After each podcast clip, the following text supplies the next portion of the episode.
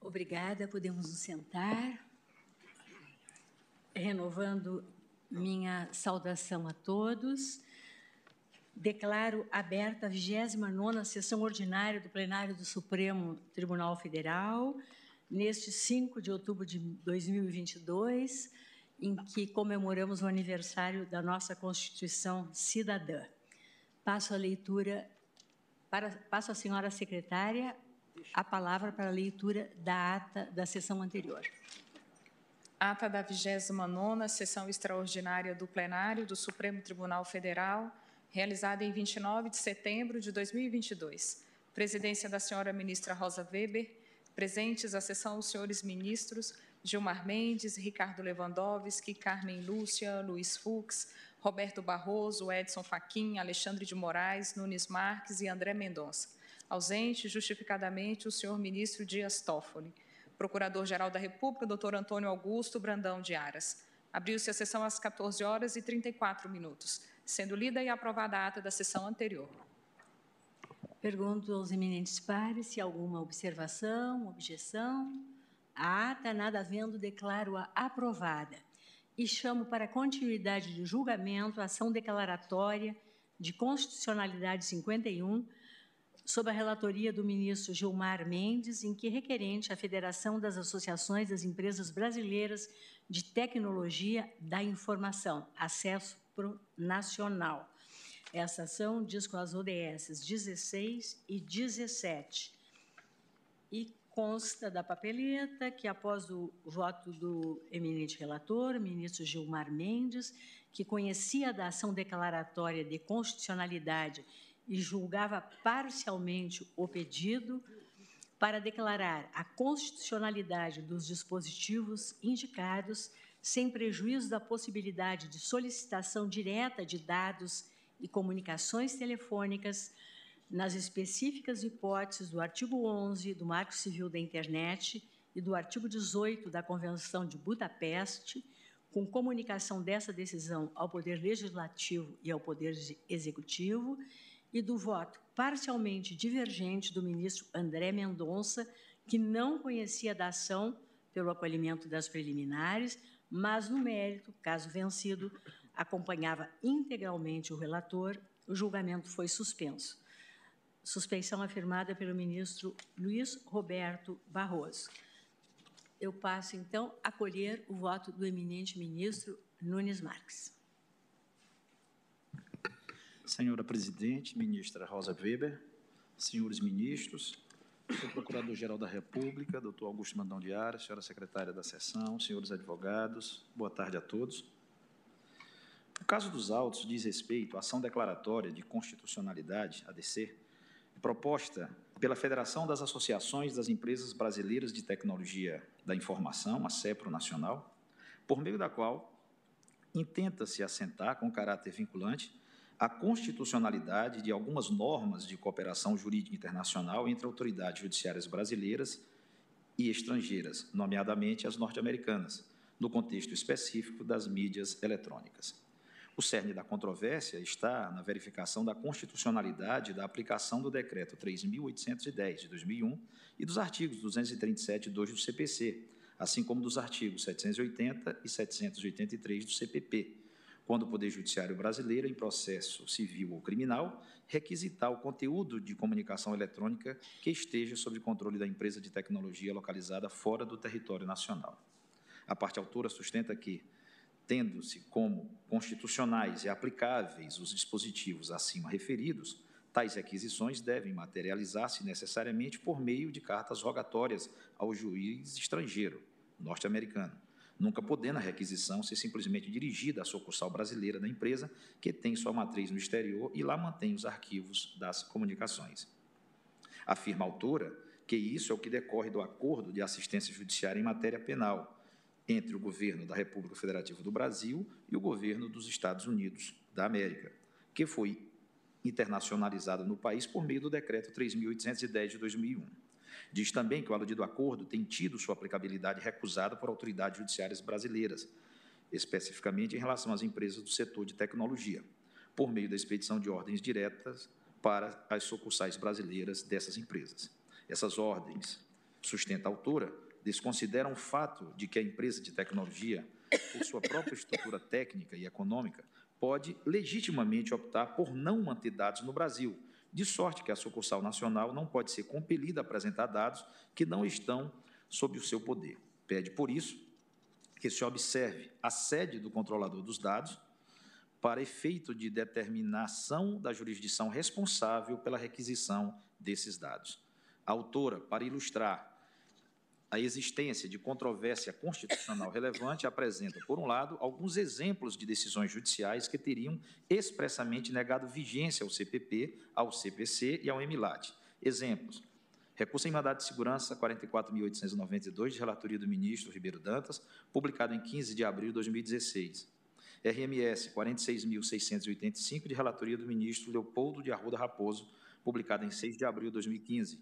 RMS 46.685, de relatoria do ministro Reinaldo Soares da Fonseca, publicado em 11 de outubro de 2017. RHC 57.763, Paraná, julgado pelo Superior Tribunal de Justiça em 1 de outubro de 2015. E mandado de segurança número 11.114, julgado pelo TRF da Segunda Região, de relatoria do desembargador federal Abel Gomes, publicado em 27 de abril de 2014. E, por outro lado, decisões que mandaram aplicar os dispositivos ora referidos, MS 0014-221-86, 2013, 8, 17, 000, do Tribunal de Justiça de Pernambuco, de relatoria do desembargador Gustavo Augusto Lima, publicado em 29 de agosto de 2014. Mandado de segurança com pedido cautelar 1.396.365, disto 4, do Tribunal de Justiça do Paraná, de relatoria do desembargador Arquelau Araújo Ribas, publicado em 19 de novembro de 2015, e o habeas corpus 5934, Rio Grande do Norte, do TRF da Quinta Região, de relatoria do desembargador Francisco Wildo Lacerda Dantas, publicado em 11 de janeiro de 2016. O que a autora defende é que a única forma correta de requisição das informações é por meio da cooperação entre as autoridades dos dois países, Brasil e Estados Unidos, com observância das balizas fixadas no tratado já referido. A ser de outro modo, segundo a autora, a requisição violaria o devido processo legal, a igualdade e o princípio constitucional da livre iniciativa. Em síntese, requer a autora que se julgue procedente a ADC de modo a reconhecer a constitucionalidade do Decreto Executivo Federal número 3810 de 2001, assim como do artigo 237.2 do CPC e dos artigos 780 e 783 do CPP, garantindo-lhes a aplicabilidade dos procedimentos de cooperação internacional neles previstos para a obtenção de conteúdos de comunicações privadas sob controle de provedores de aplicativos de internet estabelecidos no exterior foi adotado o rito do artigo 12 da Lei 9.868 de 99. Entre as informações prestadas, destacam-se aquelas apresentadas pelo Departamento de Recuperação de Ativos e Cooperação Jurídica Internacional, DRCI. Informou esse órgão que os pedidos de cooperação jurídica internacional que envolvem solicitações de diligências telemáticas ainda possuem índices de cumprimento abaixo do razoável. Por isso mesmo, defende o DRCI que, além das formas de cooperação previstas no EMILAT, sejam admissíveis outras formas de requisição de informações. Houve audiência de conciliação sem que se tenha chegado a um acordo entre as partes. A Procuradoria-Geral da República, sem que se apresentou parecer, DOC 112, pelo não conhecimento da ação ou, subsidiariamente, pela sua procedência.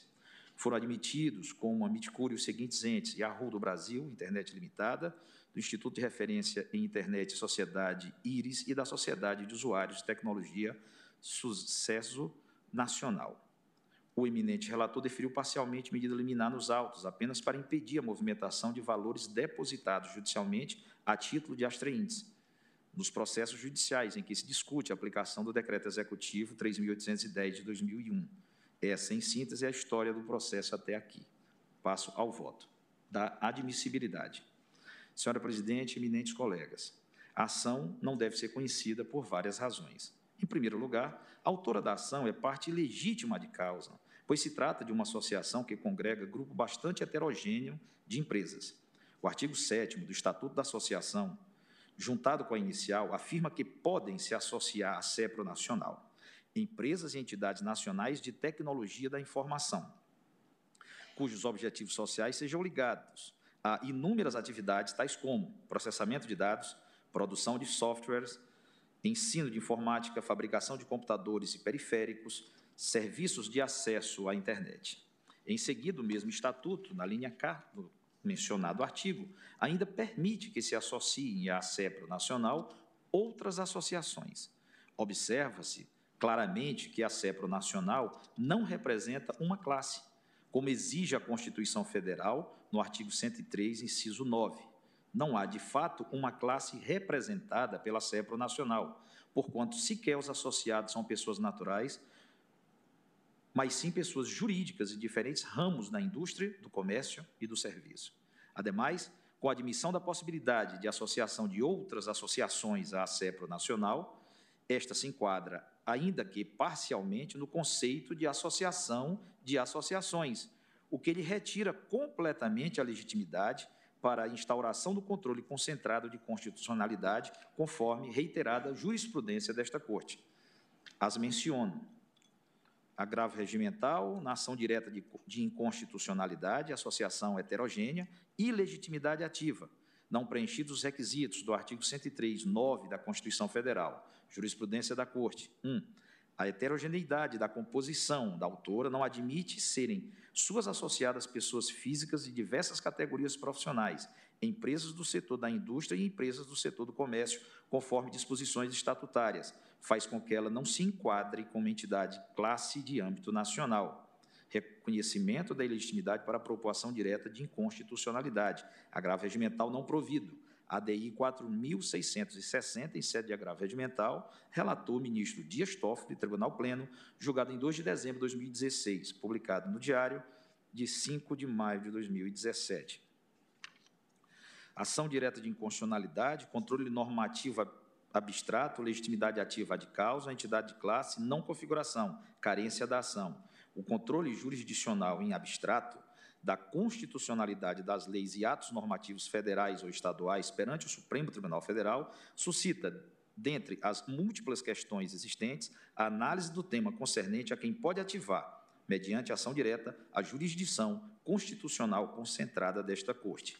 Entre a legitimidade exclusiva e a legitimidade universal, optou o Constituinte pela tese de legitimidade restrita e concorrente, partilhando entre diversos órgãos, agentes ou instituições a qualidade para agir em sede jurisdicional concentrada. Dentre as pessoas ativamente legitimadas ad causam para o ajuizamento da ação direta de inconstitucionalidade estão as entidades de classe de, classe de âmbito nacional. O Supremo Tribunal Federal tem salientado em sucessivos pronunciamentos a propósito do tema que não se qualificam como entidades de classe aquelas que, congregando pessoas jurídicas, apresentam-se como verdadeiras associações de associações. Em tais hipóteses, tem-se-lhes negado a qualidade reclamada pelo texto constitucional, pois pessoas jurídicas, ainda que coletivamente representativas de categorias profissionais ou econômicas, não formam classe alguma. Precedentes. A jurisprudência desta Corte tem salientado ainda que pessoas jurídicas e direito privado que reúnam como membros integrantes associações de natureza civil e organismos de caráter sindical desqualificam-se precisamente em função do hibridismo dessa composição, como instituições de classe, cuja noção conceitual reclama a participação nelas dos próprios indivíduos integrantes de determinada categoria, e não apenas das entidades privadas constituídas para representá-los. Precedentes entidades internacionais que possuam uma seção brasileira domiciliada em território nacional, incumbida de representá-las no Brasil, não se qualificam, para efeitos do artigo 103 da Constituição, como instituição de classe. A composição heterogênea de associação que reúna, em função de explícita previsão estatutária, pessoas vinculadas à categoria radicalmente distinta, atua como elemento descaracterizador da sua representatividade. Não se, não se configuram, em consequência, como entidades de classe aquelas instituições que são integradas por membros vinculados a estratos sociais, profissionais ou econômicos diversificados, cujos objetivos, individualmente considerados, revelam-se contrastantes. Falta a essas entidades, na realidade, a presença de um elemento unificador que, fundado na essência da homogeneidade, comunhão e identidade de valores constitui o fator necessário de conexão apto a identificar os associados que as compõem como membros efetivamente pertencentes a uma determinada classe. A jurisprudência do Supremo Tribunal Federal tem consignado, no que concerne ao requisito da espacialidade, que o caráter nacional da entidade de classe não decorre de mera declaração formal consubstanciada em seus estatutos ou atos constitutivos. Essa particular característica de índole espacial pressupõe, além da atuação transregional da instituição, a existência de associados ou membros em pelo menos nove estados da federação. Trata-se de critério objetivo, fundado na aplicação analógica da lei orgânica dos partidos políticos, que supõe ordinariamente atividades econômicas ou profissionais amplamente disseminadas no território nacional, precedente ADI 386. ADI 108, em questão de ordem, relator o ministro Celso de Mello, Tribunal Pleno, julgado em 13 de abril de 92, publicado no Diário de 5 de junho de 92. Também não há, nos autos, a demonstração de uma controvérsia judicial constitucional relevante, como disse o eminente ministro Celso de Mello nos autos da ADC 8, em sede de medida cautelar, julgada em 13 de outubro de 1999. O ajuizamento da ação declaratória de constitucionalidade, que faz instaurar processo objetivo de controle normativo abstrato, supõe a existência de efetiva controvérsia judicial em torno da legitimidade constitucional de determinada lei ou ato normativo federal. Sem a observância desse pressuposto de admissibilidade, torna-se inviável a instauração do processo de fiscalização normativa em abstrato, pois a inexistência de pronunciamentos judiciais antagônicos culminaria por converter a ação declaratória de constitucionalidade em um inadmissível instrumento de consulta sobre a validade constitucional de determinada lei ou de ato normativo federal, descaracterizando por completo a própria natureza jurisdicional que qualifica a atividade desenvolvida pelo Supremo Tribunal Federal.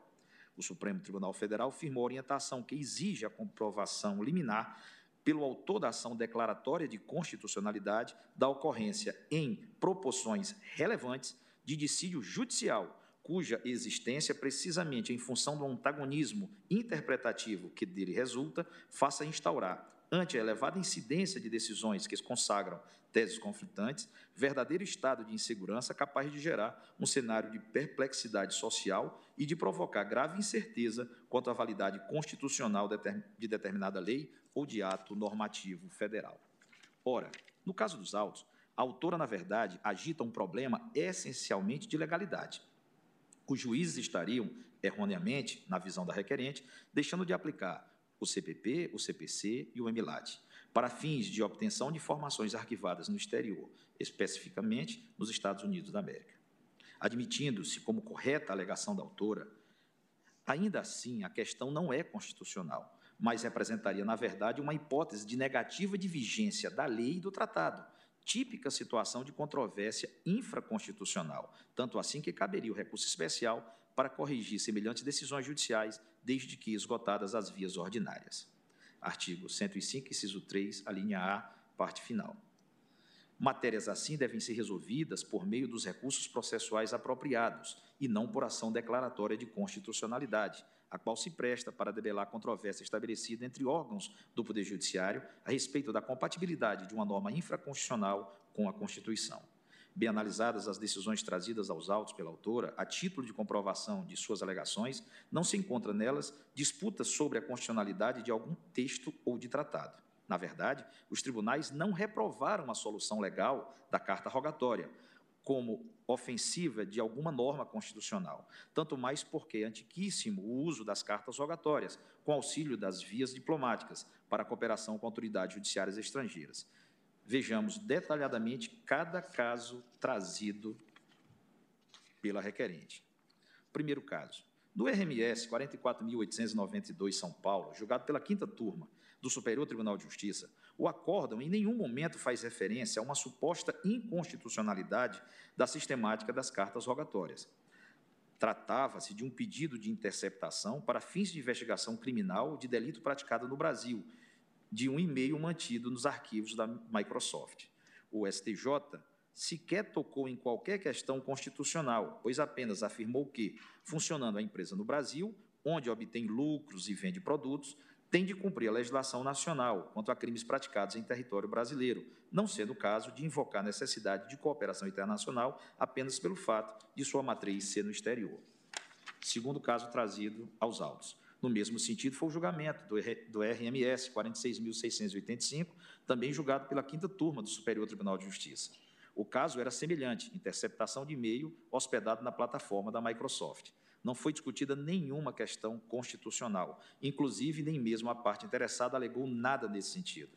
A controvérsia era restrita ao nível da legalidade e, nesse campo, o Superior Tribunal de Justiça optou pela aplicação da sistemática típica utilizada em relação a empresas nacionais, considerando-se desnecessária qualquer alusão a regras de cooperação internacional. O relator, ministro Reinaldo Soares da Fonseca, afirmou claramente que a mera alegação de que o braço da empresa, situado no Brasil, se dedica apenas à prestação de serviços relacionados à locação de espaços publicitários, veiculação de publicidade e suporte de vendas não exime a organização de prestar as informações solicitadas, tanto mais quando se sabe que não raras vezes multinacionais dedicadas à exploração de serviços prestados via internet se valem da escolha do local de sua sede e ou da central de suas operações com o objetivo específico de burlar carga tributária e ordens judiciais tendentes a regular o conteúdo das matérias por elas veiculadas ou sigilo de informações de seus usuários. Terceiro caso trazido aos autos. RHC 57.763, Paraná, que também dizia respeito à interceptação de dados para fins criminais. A relatora, ministra Maria Tereza de Assis Moura, não negou validade à sistemática das cartas rogatórias, mas apenas sustentou que outros mecanismos de cooperação devem ser admissíveis, sobretudo em se tratando de colher uma informação a respeito de um crime praticado no Brasil, disse a eminente relatora. Ao que se me figura, em uma interpretação sistêmica do ordenamento jurídico, pode ser também utilizado o acordo de cooperação direta do Departamento de Polícia Federal e da empresa privada estrangeira RIM situada no Canadá, a fim de se empregar maior celeridade ao, ao trâmite processual, facilitando a obtenção do arcabouço probatório, desde que pautado, como foi na espécie, em decisão judicial lastreada por fundamentação idônea, na clara implementação da teoria da cortesia institucional. Ademais, saliente-se que os aparelhos da empresa BlackBerry, juntamente com os seus respectivos PINs, encontravam-se ativos no território nacional localidade na qual foram travadas as comunicações. Em outras linhas, claro se mostra que as comunicações foram perpetradas em solo brasileiro, por intermédio das operadoras de telefonia estabelecidas neste país, evidenciando-se a efetiva atuação da referida entidade empresarial no Brasil, independentemente do local de armazenamento do conteúdo das mensagens realizadas por usuários brasileiros em âmbito nacional. Enfim, não há nos julgados referidos nenhuma exprobração dos textos da lei e do tratado invocados pela autora. Os tribunais apenas consideraram que a ordem direta para a empresa detentora dos dados requeridos era mais célere e compatível com o texto das comunicações investigadas, todas elas desenvolvidas por brasileiros em território nacional. Vê-se, portanto, que não é o caso de julgar-se o mérito da ação declaratória de constitucionalidade, visto que o seu objetivo é apenas o de que seja reafirmada a constitucionalidade de normas que nenhum tribunal disse que eram inconstitucionais. Acresce que as normas do CPP que foram invocadas na inicial são inclusive anteriores à Constituição de 1988, direito pré-constitucional, de modo que apenas por meio de ADPF se poderia discutir a sua compatibilidade com a Constituição. Em suma, por todas essas razões, a ação não deve ser conhecida. Acaso superadas essas importantes objeções no mérito, a ação também não deve ser acolhida, ao menos não no sentido pretendido pela autora. Os exemplos trazidos aos autos pela requerente prefiguram muito bem os problemas que poderiam advir de uma imposição pelo Supremo Tribunal Federal de que toda interceptação telemática de e-mails ou requisições de informações sobre comunicações eletrônicas em geral tivessem de ser feitas por meio de cartas rogatórias. Seria uma condenação da justiça criminal à ineficiência completa. As telecomunicações hoje consubstanciam uma grande parte do relacionamento humano em todas as áreas, inclusive no âmbito das práticas criminosas. As empresas responsáveis pela infraestrutura dessas telecomunicações, especialmente no que diz respeito às chamadas redes sociais, são praticamente todas dos Estados Unidos da América. Assim, mesmo a comunicação entre brasileiros no território nacional sobre assuntos inteiramente locais, quando feita por meio dessas redes sociais, passam por máquinas dessas empresas, uma grande parte delas, ou até mesmo a totalidade, situadas no exterior. É certo que tais empresas têm ampla liberdade de escolher onde vão colocar os seus centros de dados, os data centers. E nisso, de fato, entram muitos fatores em jogo de ordem técnica e econômica. O Google, por exemplo, tem um data center, data center em Pryor Creek, em Oklahoma. E entre os fatores que determinaram a escolha desse lugar está a abundância de energia eólica na região. O Facebook, por seu turno, inaugurou um data center na gélida cidade de Luleå, na Suécia, para economizar energia com o resfriamento dos seus servidores.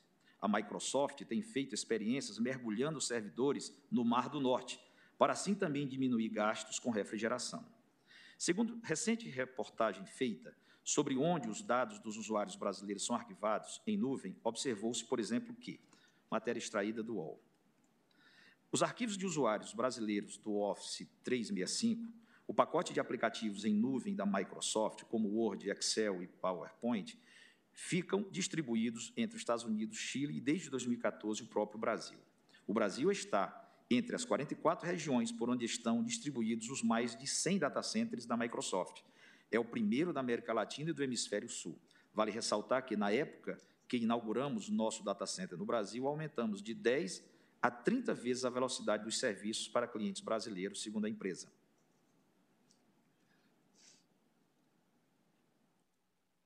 Já os servidores do Google Cloud Plataforma, onde ficam seus arquivos do Google Drive, Gmail, Google Fotos e Google Docs, estão hoje nos Estados Unidos, Canadá e Brasil. Digo eu. Ou seja, há um trabalho de bastidores no âmbito da infraestrutura das empresas de tecnologia que estão longe de serem claramente expostos e muito menos compreendidos pelos usuários. Porém, quando a empresa disponibiliza o seu serviço no Brasil ou qualquer país soberano, gerando efeitos sociais, econômicos, culturais e políticos em nosso país, ela não pode invocar o seu modelo de negócios para tornar-se imune à legislação local. Na prática, se a empresa apenas atendesse a ordens das autoridades judiciárias brasileiras por meio de cartas rogatórias, cuja expedição e execução podem ser laboriosas, muitos processos jurisdicionais seriam frustrados. Medidas criminais urgentes, por exemplo, seriam impraticáveis.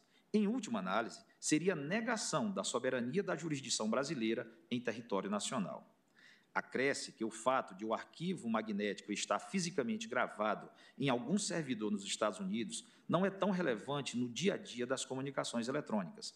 Como essas comunicações ocorrem por meio de sinais elétricos que viajam a centenas de milhares de quilômetros por segundo, para o cérebro humano, a representação psicológica é a de que o arquivo está, na verdade, disponível ali, onde está sendo acessado. Diz-se, metaforicamente, que ficam arquivados na nuvem.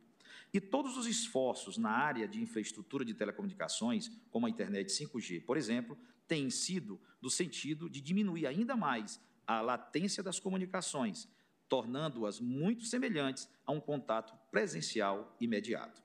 Em países que asseguram a internet livre e ubíqua, quando se navega nessa rede de computadores, entra-se numa espécie de inosfera, para usar a expressão de Luciano Floridi, em que pensamentos, conversas, fotografias, filmagens e escritos estão materializados em um locus abstrato, acessível sem que haja nenhuma relação peculiar com o lugar onde está o seu usuário ou com a localidade de arquivamento dos dados.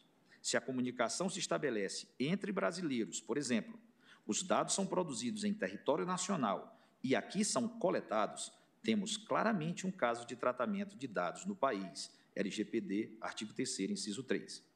A decisão empresarial de armazená-los em outro país é assunto interno da corporação privada, que não pode ser oposto às autoridades judiciais brasileiras. A propósito, em se tratando de dados pessoais, e nos processos sempre se trata de dados pessoais, porque os dados dizem respeito a alguma das partes, não há dúvida de que a matéria fica sob a disciplina da legislação nacional e, consequentemente, das autoridades judiciárias nacionais. Nesse sentido, dispõe o artigo 3 da Lei 3.709 de 2018, Lei Geral de Proteção de Dados Pessoais, LGPD. Artigo 3 esta lei aplica-se a qualquer operação de tratamento realizada por pessoa natural ou por pessoa jurídica de direito público ou privado, independentemente do meio, do país de sua sede ou do país onde estejam localizados os dados, desde que, inciso 2, atividade de tratamento tenha por objetivo a oferta ou o fornecimento de bens ou serviços ou o tratamento de dados de indivíduos localizados no território nacional, ou os dados pessoais objeto do tratamento tenham sido coletados no território nacional. Considera, parágrafo 1 consideram-se coletados no território nacional os dados pessoais cujo titular nele se encontre no momento da coleta. Se o modelo de negócios da empresa de tecnologia envolve a transferência de dados pessoais do Brasil para o exterior, é preciso que se observe o disposto nos artigos 33 e 35 da LGPD, o que quer dizer, em suma, que a lei brasileira deve ser cumprida, inclusive aquela relacionada aos processos judiciais. E aqui, a título de obter dictum, suscita uma questão que, de certo, será objeto de avaliação na NPD, a seu tempo, que é a dúvida sobre própria licitude da transferência pelas empresas que administram redes sociais de dados pessoais de brasileiros para o exterior, em especial para os Estados Unidos. Falo isso tendo em mente, especialmente, os julgados da Corte de Justiça da União Europeia, que tiveram por base a GDPR, em ponto virtualmente repetido pela nossa LGPD. Mas, voltando à questão em debate nestes autos, ainda que admitíssemos que o Decreto 3.810, de 2001, impunha a observância de carta rogatória para a cooperação internacional em casos de delitos praticados na internet, é preciso considerar que o Marco Civil da Internet, Lei 12.965, de 2014, dispôs de modo diverso no seu artigo 11. Artigo 11. Em qualquer operação de coleta, armazenamento, guarda e tratamento de registros de dados pessoais ou de comunicações por provedores de conexão e de aplicações de internet em que pelo menos um desses atos ocorra em território nacional, deverão ser obrigatoriamente respeitados a legislação brasileira e os direitos à privacidade, à proteção dos dados pessoais e ao sigilo das comunicações privadas e dos registros.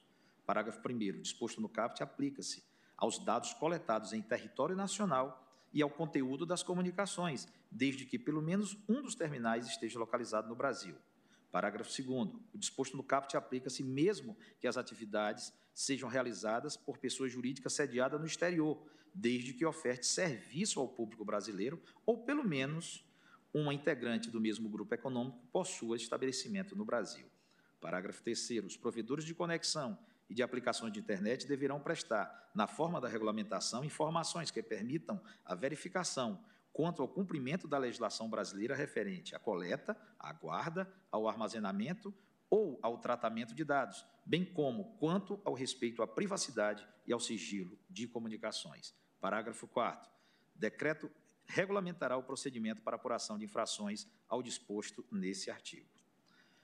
Ou seja, no mínimo, ocorreu a revogação parcial do tratado nesse ponto, em que supostamente ele impunha como única alternativa a observância de mecanismos tradicionais para a obtenção de informações e cumprimento de ordens judiciais de autoridades brasileiras, quanto a comunicações eletrônicas ocorridas no país, mas cujos dados estão arquivados no exterior. A legislação civil brasileira também se impõe a observância quanto a negócios celebrados aqui.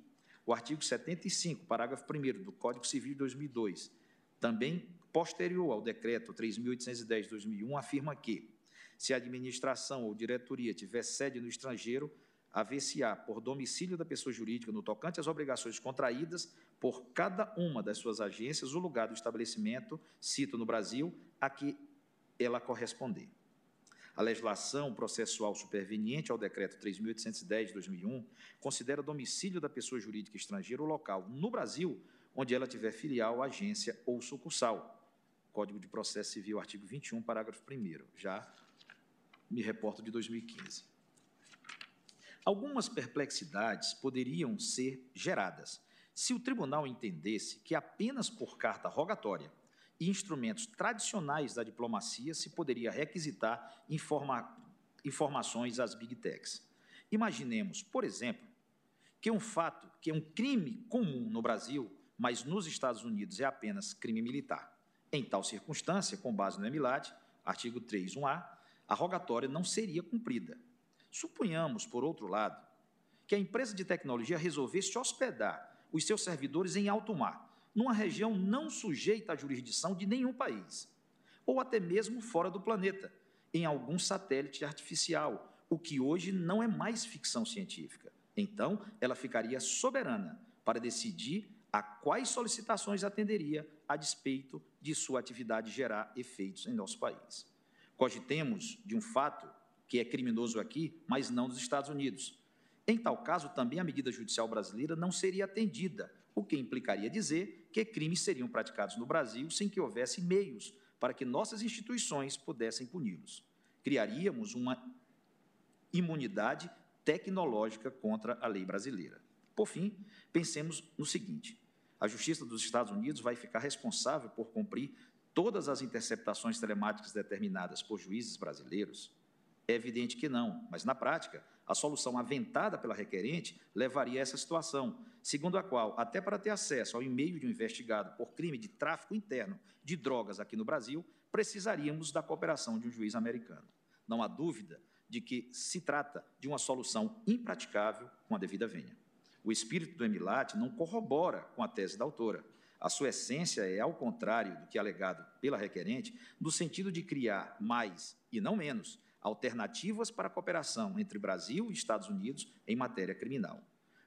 Para confirmar isso, basta mencionar o disposto no artigo 1, 4 do acordo, que diz: as partes reconhecem a especial importância de combater graves atividades criminais, incluindo lavagem de dinheiro e tráfico ilícito de armas de fogo, munições e explosivos. Sem limitar o alcance da assistência prevista neste artigo, as partes devem prestar assistência mútua sobre essas atividades nos termos desse acordo. Outro ponto fundamental é que o Emilat se deu entre duas pessoas de direito público internacional, não cabendo a nenhum particular invocar direitos subjetivos com base nele. Isso está expressamente dito no artigo 1, 5 do acordo. O presente acordo destina-se tão somente à assistência judiciária mútua entre as partes. Seus dispositivos não darão direito a qualquer indivíduo de obter, suprimir ou excluir qualquer prova ou impedir que uma solicitação seja atendida. A presente ação direta, com a devida vênia, está sendo exercida mais como um mandado de segurança coletivo com vistas a assegurar supostos direitos subjetivos das empresas associadas à autora. Sou, aliás, paradoxal que empresas com grande flexibilidade, inovadoras, disruptivas, desterritorializadas, invoquem para eximício de obrigação legal a todos impostos no Brasil de uma técnica de comunicação antiga, burocrática e destinada à prática analógica de atos processuais, mediante a translação física de coisas de um país a outro. Acontece que os arquivos eletrônicos não são exatamente como uma coisa que se transporta fisicamente de um lugar para outro. Eles são mais como uma informação abstrata que circula em fluxo e que pode ser acessada em qualquer lugar. O eminente relator falou da territorialidade dos dados. Eu prefiro dizer que os dados são ubíquos, porque, na verdade, estão em todo lugar e admitem múltiplos acessos simultâneos. Não faz sentido tratá-los como uma coisa com peso e dimensões, que precise do concurso de alguma autoridade no exterior para ser trasladado até aqui. Não se pode perder de vista, finalmente, que o Emilat foi incorporado ao direito brasileiro no longínquo ano de 2001, quando sequer existiam telefones celulares com acesso à internet e a rede social mais antiga a ser usada no Brasil, o Orkut ainda não era operacional. O Facebook apenas surgiu em fevereiro de 2004 e o Instagram só em 2010. Para que se tenha uma ideia do que era a tecnologia em 2001, foi naquele ano que surgiu o primeiro celular com câmera fotográfica, e não se tinha certeza à época se isso era uma boa ideia ou se levaria a mais um exótico produto destinado ao fiasco comercial. A tecnologia 3G, que permitiria navegação na internet via celular, apenas entrou no Brasil em 2004 e os primeiros smartphones foram lançados mundialmente em 2007. Quero dizer, quando o Emilat foi celebrado, a realidade das comunicações eletrônicas era outra, totalmente diferente do que se vive hoje. Com a devida venha, seria um anacronismo completo impor a observância de seus procedimentos obsoletos para a concretização de comandos jurisdicionais. A vetusta técnica de cooperação internacional via carta rogatória não é inconstitucional, e nem isso foi afirmado por qualquer tribunal. Isso não quer dizer, no entanto, que empresas que operem no Brasil, mesmo que o seu modelo de negócios favoreça que elas deixem arquivados no exterior os registros das atividades realizadas aqui, possam furtar-se ao cumprimento de ordens emanadas de autoridades judiciárias brasileiras, sob o argumento especioso de que tais ordens deveriam ser enviadas por via diplomática. Encaminhando-me já para a conclusão, senhora presidente, gostaria de lembrar que este julgamento, assim como todos os que versam sobre tecnologias da inteligência e da comunicação, demandam de nós uma visão inteiramente nova. Por quê? Com a computação ubíqua e a internet, estamos diante não apenas de invenções nunca vistas, mas de um novo ambiente de convivência humana.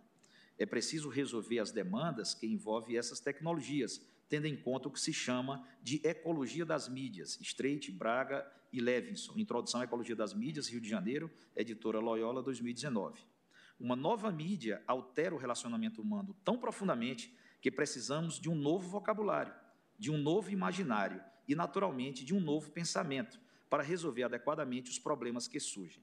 Afinal, como disse Neil Postman, ainda no começo dos anos de 1990, as novas tecnologias alteram a estrutura de nossos interesses, as coisas sobre as quais pensamos, alteram o caráter de nossos símbolos, as coisas em que pensamos, e alteram a natureza da comunidade, a arena na qual os pensamentos se desenvolvem.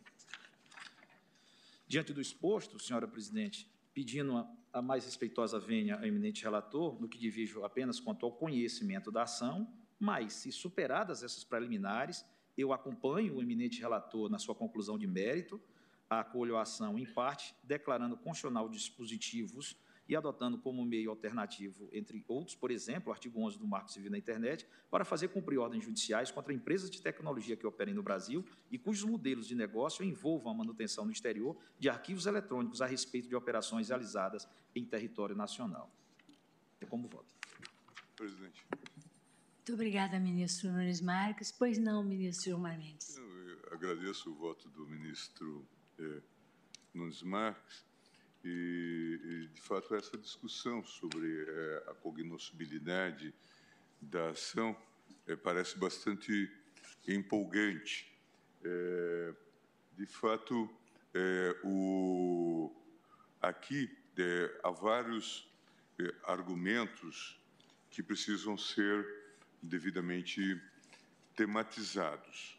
O que concerne a, a, a controvérsia, a mim me parece, e, e, não preciso me valer de tantos subsídios, que é, deixar de aplicar uma norma de maneira indevida, isso está na súmula 10. Isso não é questão de legalidade, é questão de constitucionalidade. Não é? Tanto é que isso é expresso no nosso caso. Mas mais do que isso, né, o que diz a súmula 10? Viola a cláusula de reserva de plenária a decisão de órgão fracionário do tribunal, que, embora não declare expressamente a inconstitucionalidade de lei ou ato normativo do poder público, afasta sua incidência no todo ou em parte. Quer dizer, o, o mero afastamento.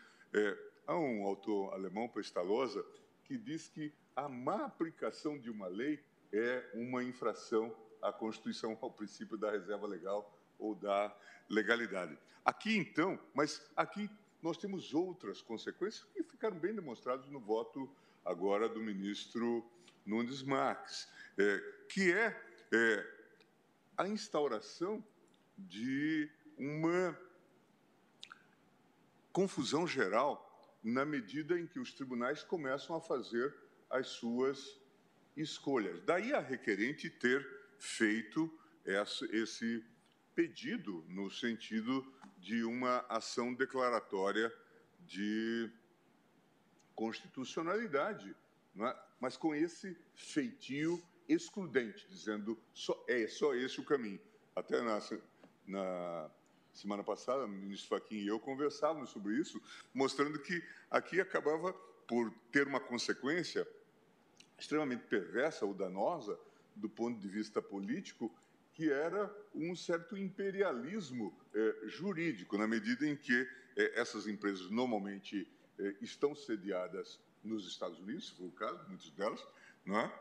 e haverá a obrigação de se lançar mão do modelo de cooperação judicial, que nós aqui já apontamos como, em muitos casos, altamente deficitário. Então, essa é, é uma questão. Mas eu chamei a atenção, é, o ministro Barroso e eu trabalhamos na feitura é, da, do projeto, fui relator do projeto que resultou depois na Lei 9868. Mas antes mesmo da, da, da feitura desta lei, é, veio a emenda constitucional é, que foi proposta é, pelo é, senador, deputado, senador Roberto Campos, e em que se colocava a ação declaratória. E aí houve muitas críticas, me lembro de uma crítica do ex-consultor-geral da República, Saulo Ramos, dizendo, olha, mas não está colocando um pressuposto, portanto vai ser um tipo de consulta. E eu então chamei a atenção é, que, na verdade, esse dispositivo se inspirava no direito alemão e, e o próprio artigo 13, 2 da Constituição de Weimar, que, como sabem, é de 1919, ela, ele diz o seguinte: se existirem dúvidas ou controvérsias sobre a compatibilidade de disposição do direito estadual com o direito federal, poderá a autoridade competente da União ou do Estado requerer, nos termos da lei, pronunciamento de um tribunal do Reich. Quer dizer, Eiffel oder Meinus verschieden Reiten quer dizer, que era a ideia de dúvida ou controvérsia. É, depois isso é, foi é, aprofundado e já na, na, na, na, na Constituição de Bonn, ah, no artigo 93, número 2, se colocou a expressão também Zweifel, dúvida, ou Meinungs Verschiedenheit, uh, que é na verdade, era a ideia da controvérsia jurídica. Quando a gente traduziu e incorporou ao texto é, legal da Lei 9868, a gente inscreveu a ideia da chamada controvérsia judicial e não controvérsia é, jurídica, porque se entendia que, à época, seria essa a situação que iria se colocar. Mas na nossa prática, se a gente for olhar, eu até anoto, por exemplo, o artigo 174, parágrafo 1 do Regimento Interno do Supremo, previa a possibilidade do Procurador-Geral da República encaminhar a representação de inconstitucionalidade comparecer pela declaração da improcedência da ação, ou seja, em favor da constitucionalidade da norma, com esse espírito de eh, pacificação de um tema que gerava eh, polêmica na, na, é, na, na questão. É por esse motivo, eu digo que entendo que a existência de controvérsia constitucional ou dúvida fundada sobre a constitucionalidade da norma, ou que pode representar na sua não aplicação, simplesmente. É, não precisa de dizer eu estou desaplicando por ser inconstitucional. Basta que gere esse tipo de é, controvérsia para o fim de justificar a propositura da ADC. No caso específico, nós estamos a lidar, como percebemos, um tema sensibilíssimo, de um tema que tem eh, implicações. O ministro Alexandre enfrentou, não faz muito tempo, ah, o debate no eleitoral eh, deste site eh, Telegram, não é? que mudou de sede da Rússia ah, para o Oriente Médio, não é? na linha de, eventualmente, obter algum tipo de imunidade. Né? E, e, não obstante, por exemplo, prestar serviços no Brasil e ter aqui uma grande clientela. E isso gera, então, toda essa polêmica que reclama, é, portanto, uma solução. É, então, os exemplos são muitos, é, eu, então, muitos. Eu digo, evidentemente que no Brasil várias são as formas de manifestação desse estado de incerteza exigido para o ajuizamento da ação declaratória de constitucionalidade, o qual certamente abrange a existência de pronunciamentos contraditórios de órgãos jurisdicionais diversos sobre a legitimidade de determinada norma. Essa, aliás, foi a linha adotada no voto proferido pelo ministro Moreira Alves na ADC número 1, no qual se assentou a necessidade de se indicarem os argumentos pró e contra a constitucionalidade do ato normativo eh, em, em causa, o que excluiria, na visão do eminente relator, a atuação da Corte como mero órgão consultivo, que sempre foi uma preocupação de não ser apenas um órgão de consulta. Raciocínio semelhante foi estabelecido na ação declaratória, já foi citado pelo ministro Cássio, número 8, no qual o ministro Celso de Mello estabeleceu, inclusive, uma valoração numérica é, ou quantitativa da controvérsia judicial em disputa, que tratava da contribuição da Previdência de inativos e pensionistas, tendo exigido a presença de um volume expressivo de decisões conflitantes. Compreendo, contudo, que os julgados acima mencionados conferem uma interpretação bastante restritiva ou meramente quantitativa do conceito de controvérsia judicial relevante, desconsiderando, por exemplo, a existência de decisões judiciais em um único sentido, que declaram a inconstitucionalidade ou afastam a aplicação de determinada norma, ainda que de forma escamoteada, por exemplo. Ignora ainda análises quantitativas sobre a compatibilidade e os limites de aplicação de determinado dispositivo legal no quadro constitucional brasileiro, os quais podem ser demonstrados a partir de um conjunto menor de decisões ou com base na simples demonstração de séria divergência jurídica com inegáveis efeitos práticos, tal como estabelecido na Alemanha, as quais superam a mera questão do debate acadêmico ou da função consultiva já rechaçada por esta Corte. Dizer, ou definimos isso, ou confiamos eh, eh, essas questões a 17, 18 mil juízes né, que vão se debruçar sobre essa temática, gerando, portanto, uma série de inseguranças. E nós já apontamos também, tem o debate é, da relatoria do ministro Fachin e do, da ministra Rosa, em que tem a questão das multas, das sanções, né, do artigo 12. Portanto, é, são temas que precisam ser decididos. E eu digo, então, no caso em análise, entendo que a parte requerente demonstrou a existência de séria divergência jurídica, tanto em termos quantitativos como sob uma perspectiva qualitativa, tendo em vista a demonstração de decisões conflitantes sobre a matéria em debate por parte do Superior Tribunal de Justiça em relação a quatro tribunais brasileiros. E muitas dessas empresas, o, o, o ministro Cássio fez a citação, é, mas elas têm um poder é, ou monopolístico ou verdadeiramente oligopolístico. Né? Tanto é que se consolidou a expressão GAFA né? como um, uma expressão é, de um, um poder é, quase que desmedido, e se fala de uma série de construções em torno disso. Nós vimos que nessa associação que traz essa arguição, é, tem-se é, um núcleo é, de debates é, patrocinado e sustentado pelo Facebook, tendo em vista o seu é, modelo de negócio. Portanto, é, ele bloqueia, em princípio, dificulta né, o cumprimento dessa legislação, invocando, inclusive, ser sede de, de ter suas sedes nos Estados Unidos e estar a descumprir ou poder descumprir decisões eh, nos legais dos Estados Unidos.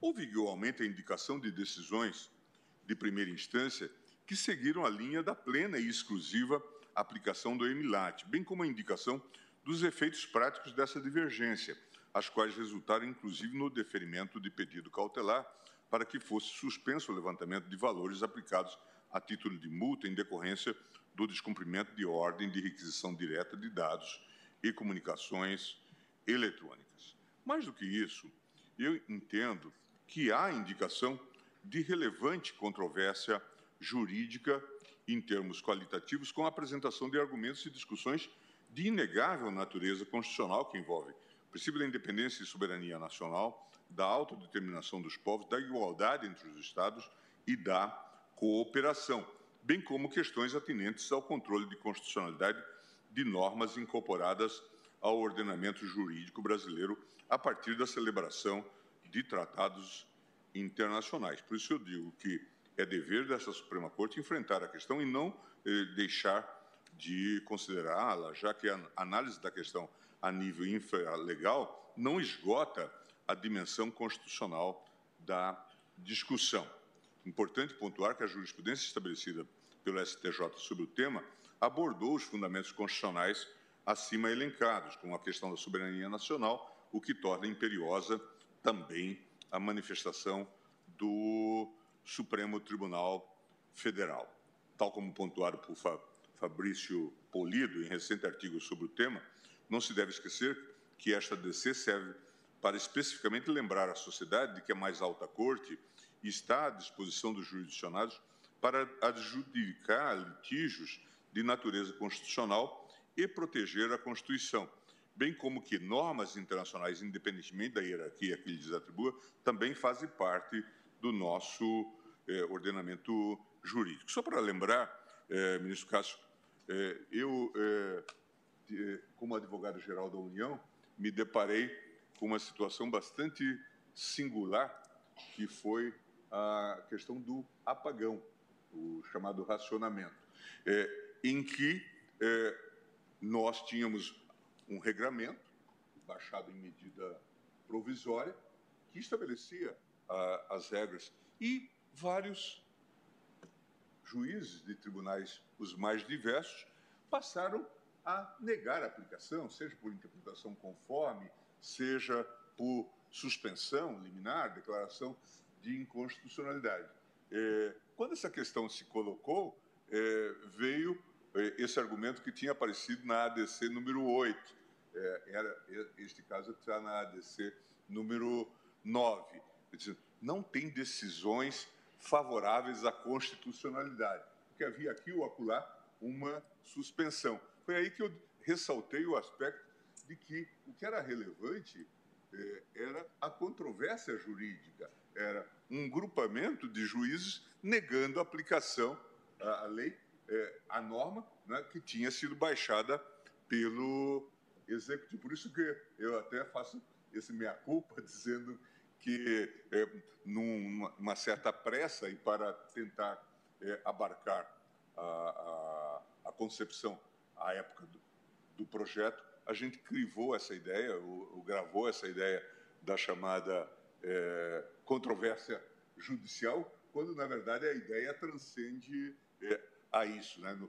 E, neste caso específico, o que nós estamos a ver, eu acho que a partir até de, da engenhosa propositura da ADC, é, é de fato, o, às vezes, modelos é, que são quase que excludentes. É, alguns dizem é, o EMILAT exclui, portanto, o artigo 11 da, da, do, do, do MCI, e outros dizem que ele é bastante em si, né, e, portanto, que nós devemos fazer a aplicação. Foi a proposta que eu tentei conciliar, considerando a confusão geral que se instala e que não deixa nenhuma dúvida sobre a existência de uma intensa é, problemática controvérsia é, jurídica, a par de ser também uma controvérsia judicial. Obrigada, ministro Gilmar. Alguma ponderação, ministro? Não, apenas para, para é, pontuar que em alguns votos eu me limitei ao não conhecimento da ação. Mas essa eu tive, além de, de, de já vislumbrar é, a relevância da matéria, eu tive a oportunidade também de ouvir o ministro Gilmar sobre isso, na sessão anterior, em que ele fez essa exposição e trazendo a baila, né, trazendo reflexões acerca de não nos limitarmos a uma controvérsia judicial. E o exemplo que Vossa Excelência deu hoje foi muito bom. Um grupo de juízes decidindo de uma forma. Nós não temos uma controvérsia judicial, mas teremos uma controvérsia jurídica. Sim. E daí o cabimento. Por isso que, em, por dupla razão, eu, em que pese não conhecer, enfrentei o, o mérito. É, e no modelo alemão, inclusive, uh, essa expressão, Minus Verschiedenheit, leva muitas vezes o parlamento, ou parte dele, a pedir uma ação declaratória de constitucionalidade, que é outra feição da ação declaratória de constitucionalidade. E foi onde nos inspiramos para fortalecer disciplinar a ADC. Eu agradeço ao ministro Nunes Marques e agora esclarecimentos e nova manifestação do ministro Gilmar Mendes e passo a palavra ao ministro Alexandre de Moraes para o seu voto. Boa tarde, presidente. Cumprimento Vossa Excelência, ministra Rosa, cumprimento o eminente relator, ministro Gilmar, colegas, doutor Augusto Aras, procurador-geral da República. Presidente, já adianto que pedirei vista. Eu não, não tenho nenhuma dúvida da controvérsia existente, até porque venho atuando nisso há mais de três anos. E também não tenho nenhuma dúvida é, do desrespeito que várias das empresas têm é, com as autoridades brasileiras, havendo inclusive às vezes a necessidade de medidas fortes, como foi o caso é, do Telegram, em que é, só passou a haver cumprimento das decisões é, a partir do momento que o bloqueio no Brasil todo estava decretado e seria realizado, sendo que no mundo todo o Telegram é, tem no Brasil a sua maior clientela, 53 milhões de pessoas usam é o Telegram no Brasil. Mas, presidente, eu havia pedido, vista da ADI 5527, de relatoria de Vossa Excelência, e da DPF 403, de relatoria do eminente ministro Edson Fachin, em que pese o relator, ministro Gilmar Mendes, é, é, ter feito a distinção em relação aos casos, nesses dois, nessas duas ações anteriores, eu acabei tratando de uma forma global. Então, eu peço vista porque eu quero é, delinear bem as diferenças e prometo a Vossa Excelência, como já o fiz anteriormente, que trarei rapidamente. Obrigada, ministro Alexandre. Então, eu declaro o resultado provisório. Após o voto do ministro Nunes Marques, não conhecendo da ação e, na hipótese de, de vencido quanto ao não conhecimento, acompanhando no mérito, o eminente relator, pediu vista o ministro Alexandre de Moraes. Pergunto se os eminentes pares querem adiantar o voto ou se todos aguardamos o voto de Sua Excelência. Então, aguardam os demais. Então, só me resta agradecer a presença de todos, desejar uma excelente noite e declarar encerrada esta sessão, né, que, que na sua maior parte foi destinada a celebrar o aniversário da nossa Constituição Federal de 1988. Amanhã nós continuaremos com a pauta e com o pregão da ação direta de inconstitucionalidade por omissão 59. Uma boa noite a todos.